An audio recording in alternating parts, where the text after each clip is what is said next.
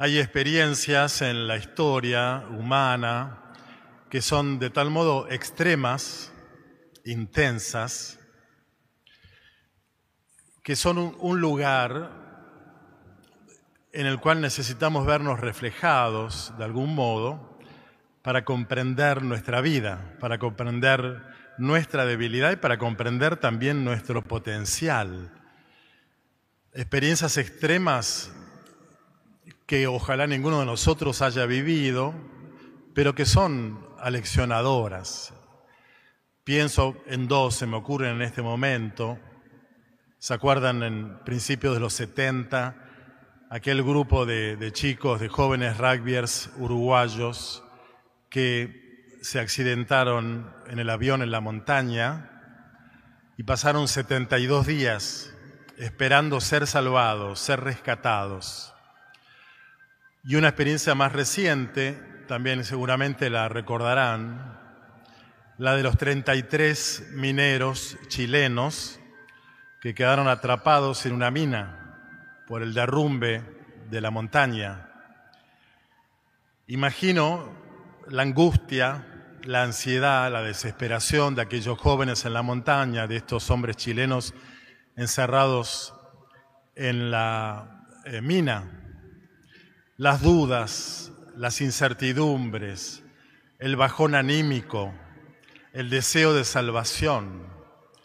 Y ante tanta tensión, seguramente disputas, peleas entre ellos, días de calma, días de desesperación, días de fe, días de rezos, situaciones entonces que, bueno, ojalá ninguno de nosotros atraviese nunca, pero porque son extremas tienen un mensaje leccionador. Estos chicos, aquellos hombres, finalmente rescatados, salvados, habrán vivido una transformación personal de tal modo que los que salieron de esa situación ya no volvieron a ser los mismos que antes. Cuando uno atraviesa una crisis de cualquier tipo, sobre todo si es una crisis importante, se viene abajo, de algún modo se derrumba nuestra imagen de la vida, nuestra imagen de nosotros mismos. Seguramente también cae una imagen que teníamos de Dios, que permitió que atravesáramos esas situaciones duras durante mucho tiempo y aparentemente no hizo nada. Pudimos explorar nuestra fe, nuestra falta de fe, nuestras impaciencias, nuestra constancia, lo cierto es que son experiencias de transformación que cuando salimos de ellas no volvemos a ser los mismos. Por lo menos así debería ser. Porque cuando se viene abajo algo, cuando se viene abajo nuestra propia persona y nuestra visión acerca de la vida y de la fe, es como cuando se viene abajo un edificio. Si alguien quisiera reconstruir el edificio a partir de los escombros, con un poco de cemento juntar los escombros para volver a edificar esa torre. Sería absurdo. Bueno, no se puede salir de una crisis con todo el derrumbe que nos provocó a nivel personal, matrimonial, familiar. No se puede salir de una crisis queriendo ser igual que antes, queriendo juntar los pedazos de mi propio derrumbe para llevar la misma vida diciendo, bueno, acá no pasó nada sí pasó algo y nos tiene que atravesar lo que nos pasó. Por eso estas dos experiencias que puse como ejemplo, la de los jóvenes uruguayos o la de los mineros chilenos, son experiencias para aprender a vivir y una experiencia semejante en la Biblia es una experiencia que aparece como clave, como un antes y un después en la historia del pueblo bíblico, en la historia de Israel, es una, una experiencia que marca al pueblo judío hasta el día de hoy, de la cual ellos aprenden en el hoy. Y también nosotros, porque somos herederos de esa Biblia hebrea que es la nuestra. Me refiero a la experiencia del exilio, 70 años deportados de Israel, Judea, Jerusalén, deportados a Babilonia. Y en esos 70 años de aislamiento, de esclavitud, de pérdidas, de fracaso, de falta de futuro, donde todo parecía terminar, donde aparentemente el pueblo judío quedaba en el exterminio para toda la vida. Por supuesto que el bajón anímico de los deportados era muy grande y también la falta de fe y la falta de esperanza, grandes apostasías. ¿Dónde está Dios que estamos acá sufriendo y no viene a salvarnos? ¿Dónde está? Por eso muchos se hicieron afiliados al Dios de los caldeos, a los dioses babilónicos, que aparentemente tenían más fuerza que el Dios de Israel. Bueno, esa experiencia del destierro es una experiencia que también a nosotros nos ilustra, porque cada vez que nosotros atravesamos situaciones prolongadas de adversidad, donde estamos como desterrados del bienestar, desterrados de la salud, del progreso económico, desterrados de la paz familiar, desterrados de lo que quieran, bueno, nuestra fe se pone a prueba y nuestra esperanza empieza a agonizar cuando no a desaparecer. Por eso hoy escuchábamos en la primera lectura una profecía de Isaías al pueblo desterrado en Babilonia y un anuncio a futuro de algo que finalmente se cumplió, pero que mientras ellos vivían el destierro no sabía que se iba a cumplir. En tiempo real, la adversidad es adversa, no es motivo de esperanza, sino todo lo contrario. En ese contexto, Isaías proclama este oráculo, regocíjense el desierto y la tierra reseca, alégrese y florezca la estepa. Sí, florezca, que se alegre y prorrumpa en cantos de júbilo.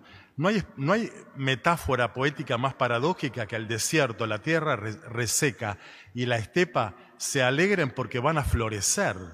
¿Es posible? Bueno, pareciera que para Dios sí lo es. Por eso continúa el texto de la primera lectura de hoy. El profeta dice, fortalezcan los brazos débiles, robustezcan las rodillas vacilantes, digan a los que están desalentados, sean fuertes, no teman, ahí está su Dios, Él mismo viene a salvarlos. Este es el anuncio en los tiempos prolongadísimos de adversidad y de incertidumbre. Dios viene a salvarnos. Fortalezcan los brazos débiles, robustezcan las rodillas vacilantes, digan a los desalentados, sean fuertes, no teman. Y el profeta utiliza una metáfora para mostrar en qué estado del alma estaba el pueblo desterrado. Cuando esto ocurra, cuando el Señor venga a salvarnos, se abrirán los ojos de los ciegos, se destaparán los oídos de los sordos, el tullido saltará como un ciervo, la lengua de los mudos gritará de júbilo. El pueblo judío en el destierro tenía los ojos del alma ciegos, los oídos de la fe sordos. Su ánimo estaba tullido, estaban mudos en la profesión de la fe. Y ellos entonces se curarán, se abrirán los ojos interiores, se destaparán los oídos de la fe, saltarán como un ciervo de alegría, gritarán de júbilo. ¿Por qué? Y lo dice el texto, volverán los rescatados por el Señor y entrarán en Jerusalén con gritos de júbilos, coronados de una alegría perpetua. Los acompañarán el gozo y la alegría, la tristeza y los gemidos se alejarán. Casi podemos imaginar a, ese resto fiel de judíos que regresan a su ciudad con lágrimas de alegría, con lágrimas de consolación. Por fin el Señor viene a salvarnos. Lo rezábamos en el Salmo, no con mucho entusiasmo porque viste que el calor veo que los bajonea a todos, pero nos ayudaban a cantarlo, ¿no? Señor, ven a salvarnos a lo mejor no necesitamos salvación, porque quizás no seamos conscientes de nuestra propia desesperanza o de nuestro propio bajón. Si no necesitamos que el Señor venga a salvarnos, no celebraremos Navidad, porque Navidad es el Señor viene a salvarnos. Y entonces hacemos como un zapping al Evangelio de hoy y descubrimos a Juan el Bautista en una situación crítica, extrema. Está encarcelado por el corrupto rey judío, el tetrarca Herodes, que le había robado la mujer a su hermanastro, violando la ley de Moisés. No desearás la mujer de tu prójimo. Bueno, se quedó con la mujer de su hermano. Y esta inmoralidad, entre tantas otras que tenía Herodes, a Juan el Bautista no lo amedrentan y se las agarra contra el tetrarca y lo denuncia públicamente por corrupto. Bueno, así le fue a la cárcel. Y en la sombra y en la oscuridad de su prisión, él, que había señalado a Jesús como el ungido, el Mesías que venía, enviado por Dios, este es el que quita el pecado del mundo. Juan, el precursor, lo había señalado. Tiempo después, en la oscuridad y en la soledad, en el agobio de la adversidad, de estar solo encarcelado, su fe y su esperanza entran en crisis. Y manda a dos de sus discípulos a preguntarle a Jesús, ¿eres tú el que ha de venir o tenemos que esperar a otros? ¿Por qué colapsa la, la fe y la esperanza de Juan? ¿Por qué si antes había creído que Jesús era el Mesías, ahora duda de que lo sea? ¿Sos vos o tenemos que esperar a otro? Porque entra en crisis la esperanza del profeta. ¿Qué esperaba Juan? Esperaba un enviado de Dios conforme a su mentalidad, y todos sabemos cómo era Juan.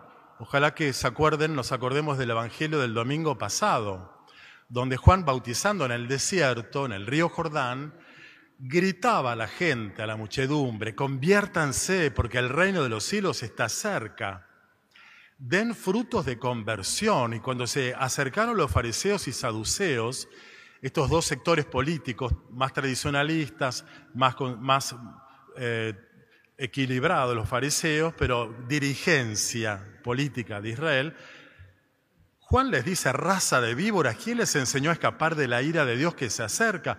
Produzcan el fruto de una sincera conversión. El hacha ya está puesta a la raíz de los árboles. El árbol que no produce buen fruto será cortado y arrojado al fuego. Juan es un hombre que no tiene pelos en la lengua, con pocas pulgas, diríamos hoy es un fundamentalista de la fe. No soporta la corrupción, no soporta la, la, dejadez, entonces pide un cambio interior. Hoy la actualización de, de este estilo sería el de muchos católicos fundamentalistas que están enamorados de un, de un Dios justiciero que no perdona, que es vengativo, que cuando se hace justicia temporalmente hablando con los corruptos, se frotan las manos, disfrutan, brindan, qué bien que te pasó eso. Y se burlan de los que justamente pueden estar siendo castigados con un, con un justo castigo pero hay una especie de, regodeo sádico en muchos católicos que no comprenden cuando las injusticias se consolidan, no comprenden que la iglesia no diga nada o que Dios no haga algo. Juan Bautista tiene un poquito ese estilo y está desilusionado de Jesús. ¿Por qué? Porque Jesús viene con un perfil manso, humilde, misericordioso, come con los pecadores, con los em, publicanos, que son gente de, fama corrupta, perdona a las prostitutas, se manifiesta bueno, misericordioso con todos los pecadores, con los enfermos, predica la paz. ¿Qué onda, Jesús? A ver, vos sos el enviado de Dios. Y entonces Juan tiene que dar un salto de conversión. Qué paradoja. El que vino a predicar la conversión, conviértanse, él ahora tiene que convertirse. ¿Y qué es lo que tiene que convertir Juan en la oscuridad de la cárcel? Tiene que convertir su esperanza, porque lo que esperaba no fue. De modo que Jesús le va a responder a estos discípulos enviados por Juan, vayan y díganle a Juan, que los ciegos ven, que los paralíticos caminan, que los leprosos son purificados, los sordos oyen y la buena noticia es anunciada a los pobres. ¿Qué es esta respuesta de Jesús? Es un copy-paste, un copiar y pegar el texto del profeta Isaías de hoy, de la primera lectura en el destierro judío en Babilonia. La imagen de aquello que anunció como profecía Isaías se está cumpliendo, porque los ciegos ven, porque los sordos oyen, los paralíticos caminan. Y entonces la buena noticia es anunciada a los pobres. Otro texto de Isaías, en otro pasaje distinto, pero otro texto de Isaías copiado y pegado, uno que Jesús proclama en la sinagoga de Nazaret. La respuesta de Jesús al profeta Juan es profética y seguramente Juan sabría que ese texto correspondería a Isaías. Entonces les está diciendo Jesús que Él es el Salvador esperado. No sé cómo habrán terminado sus días no sé en el sentido de que los evangelios no lo dicen, pero seguramente Juan Bautista se habrá quedado consolado, tranquilo, en la medida que pudo reconvertir su esperanza, en la medida que pudo cambiar su imagen de Dios, su imagen de sí mismo y de su ministerio. El hacha brava que él quería no fue. Y su imagen de la vida. Y esto es para nosotros la conversión. La vida nos pone a veces en situaciones que piden un cambio de visión, de mentalidad y de actitud frente a lo que nos pasa. Cambiar nuestra imagen de nosotros mismos. Nosotros creíamos que yo era tal, no, vos no. Que iba a ser capaz de, no. Que no sabía hacer tal cosa, sí la podías hacer. Cambiar significa cambiar mi autoimagen. Y entonces también cambiar la imagen que yo tengo de la vida, que cuando uno es más joven, idealiza y cree que la vida es una especie de reality de felicidad que Dios nos tiene preparados, y no fue así nuestra vida. Y cada vez que la vida no es como nosotros queremos que sea, colapsa nuestra expectativa de la vida. Y entonces, finalmente, también colapsa nuestra imagen de Dios. Reconvertir nuestra esperanza significa también y sobre todo ir cambiando nuestra imagen de Dios. Dios no es como yo espero que sea, sino que Él, como Él se manifiesta en nuestra vida, en la historia del pueblo judío, en el tiempo oportuno, en el tiempo que fue posible, repatriando a los judíos a Jerusalén.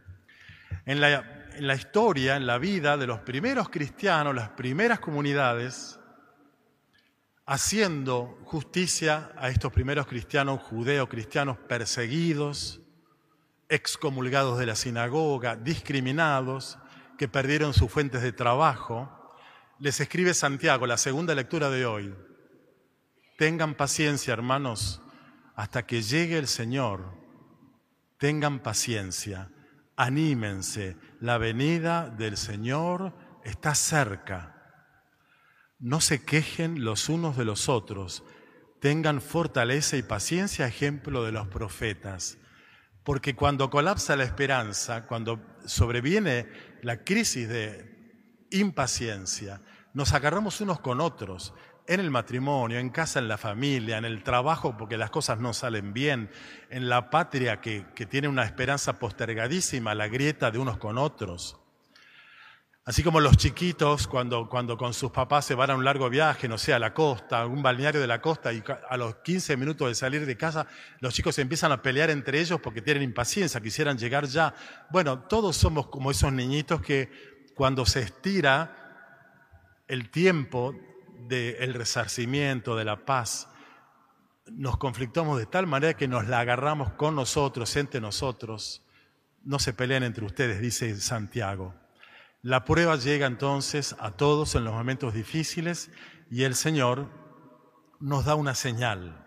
Y la señal es que Él está, está haciendo su obra, que no va a ser así y se van a solucionar nuestros problemas, sino que va a juntarse con nosotros, acompañándonos en el paso a paso de la vida, para que nuestras rodillas vacilantes no flaqueen, para que nuestro ánimo no se venga abajo, para que aprendamos que la vida es esta peregrinación, a veces cuesta arriba, que tiene sus tiempos y llegan los tiempos donde la paz sobreviene, donde la calma se nos es devuelta.